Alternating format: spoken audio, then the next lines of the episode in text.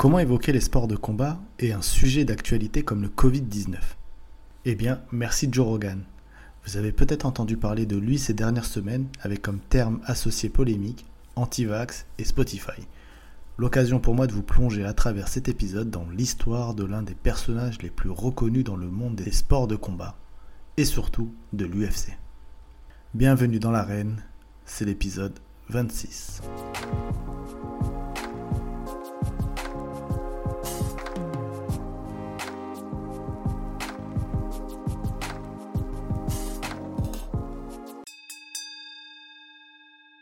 Commentateur depuis des années des combats de MMA, il est le monsieur interview post-combat dans les octogones. Il est le monsieur interview post-combat dans les octogones de l'UFC, la prestigieuse organisation internationale. Les vainqueurs, mais aussi les vaincus, se pressent à son micro pour répondre à ses questions à chaud sur leur performance. Un moment important pour eux. Il faut dire que la photo avec Joe Rogan est quelque chose d'historique et très vendeur sur les réseaux sociaux. D'ailleurs, dernièrement, c'est Vanessa Demopoulos, trop heureuse de le rencontrer, qui a carrément sauté sur lui et a fait l'interview dans ses bras. Bref, le gars c'est un monument. Sauf que depuis quelques semaines, il fait la une des sites internet, des de la presse, des médias, tout ça, pour une toute autre raison. En effet, s'il est pointé du doigt, c'est pour son podcast. JRE. JRE quoi. Pour Joe Rogan Experience. Pas mal l'accent.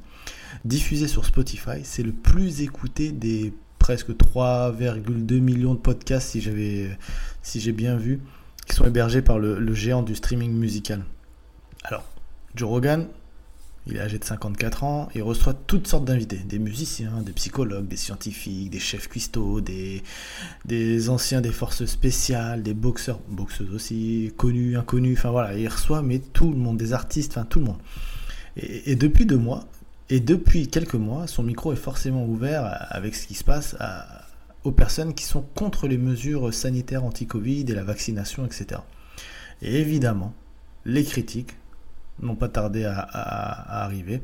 Et les critiques n'ont pas tardé, notamment le chanteur Neil Young qui euh, a mis en demeure de, Spotify en, demandant de faire cesser la désinformation. Donc ça a commencé à prendre de l'ampleur, sauf que Spotify pas se séparer de Joe Rogan qui a 100 qui a pardon, qui a 11 millions euh, d'auditeurs quotidiens, qui cartonne. On peut pas se, peut pas se passer d'un mec comme ça.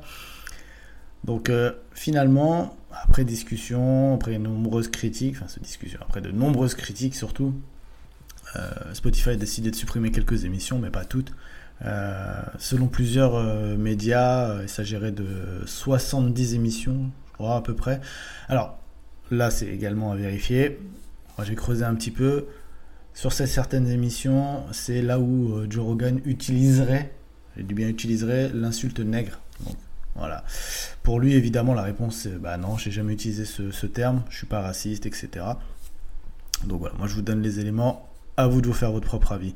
Bref, en ce qui concerne sa vie, parce que quand même moi à la base, c'est sa vie que je voulais vous présenter, eh ben, Joe Rogan, il est né dans le New Jersey. Son père était un policier, violent à la maison, comme il l'a, il l'a toujours expliqué.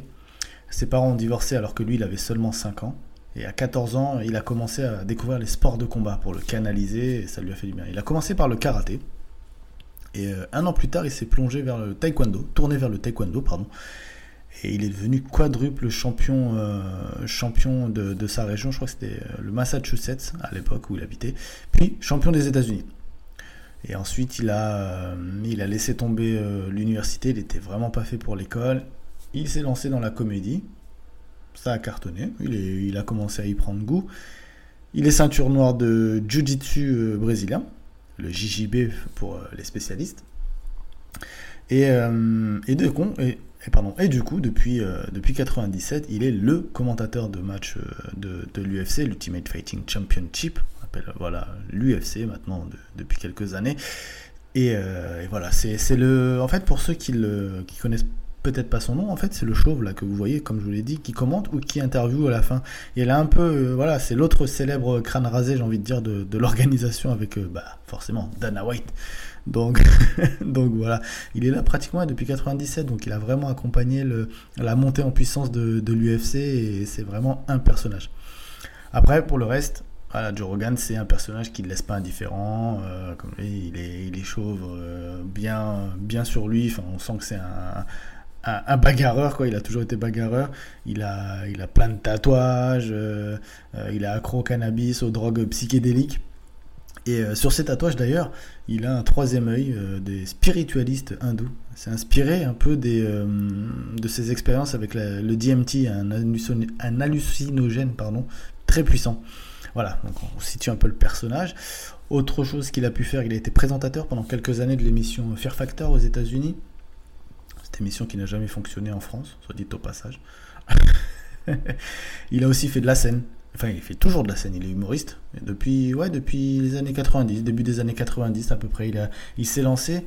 Et évidemment, il n'en manque pas une euh, pour dès qu'il peut taper euh, sur, sur quelqu'un qu'il n'aime pas ou un groupe de personnes. Par exemple, les véganes, les véganes, il les aime pas. Lui, c'est un friand de viande. Je crois qu'il les avait qualifiés de talibans végétariens à l'époque. il a également, ouais, voilà. Enfin, il, il avait dit qu'en gros, avait j'avais lu ça quelque part. C'était assez marrant. En gros, euh, s'ils sont s'ils ne sont végétariens, c'est euh, parce que la scientologie les a pas trouvés en premier. Enfin voilà, en gros, c'est pour, lui les véganes, c'est euh, une secte.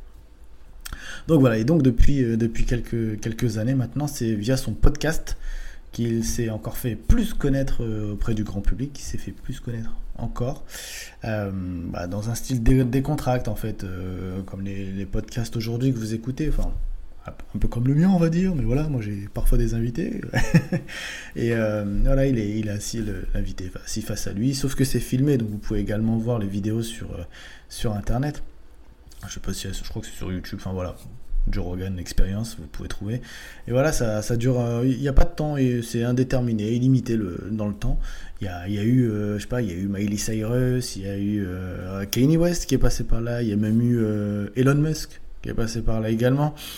Euh, et, à chaque fois, ça, cartonne incroyablement. Il y a, comme je vous ai dit tout à l'heure, plus de 10 millions euh, d'écoutes d'auditeurs par euh, quotidiennement. Donc c'est juste incroyable. et lui, lui, il cartonne de façon également sur les réseaux sociaux. Il est à près de 15 millions d'abonnés sur Instagram.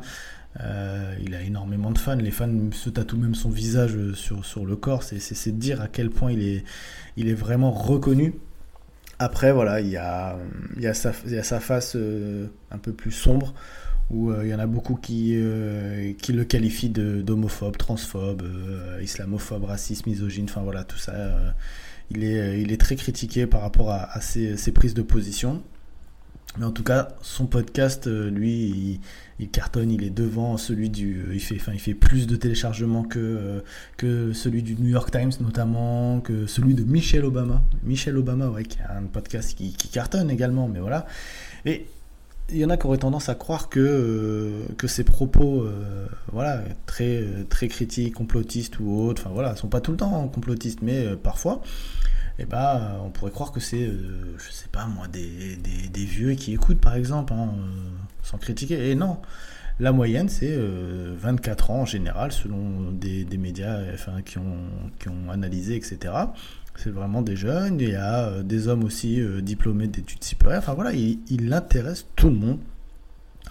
Euh, et, depuis, euh, depuis la pandémie de, Covid-19, comme je vous le disais tout à l'heure, il invite de, nombreuses personnes à, discuter. Alors voilà, ça peut être des antivax, ça peut être des, euh, complotistes, ça peut être des personnes qui ont été bannies sur d'autres antennes. Enfin voilà, il donne la parole à tout le monde.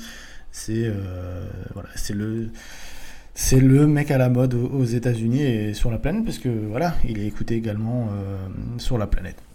En tout cas, on le voit, euh, il continue à être aimé et détesté. On le voit toujours dans les octogones de l'UFC où il cartonne. D'ailleurs, dernièrement, lors du combat Francis Ganou, euh, Cyril Gann, il était présent. Il a interviewé les deux combattants.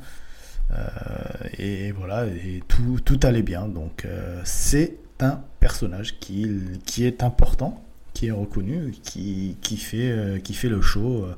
Euh, comme je vous l'ai dit, sur les octogones, euh, sur, euh, sur, surtout sur podcast, sur scène et compagnie. Voilà, j'espère que cet épisode qui mêlait un peu biographie, actualité vous aura plu. N'hésitez pas à le partager, à commenter, liker, Spotify. Bon, j'ai pas les mêmes audiences que, que l'ami Joe Rogan, mais bon, peut-être qu'un jour, hein, on y arrivera. Apple, Deezer, YouTube, tout ça, tout ça. Très bientôt dans l'arène.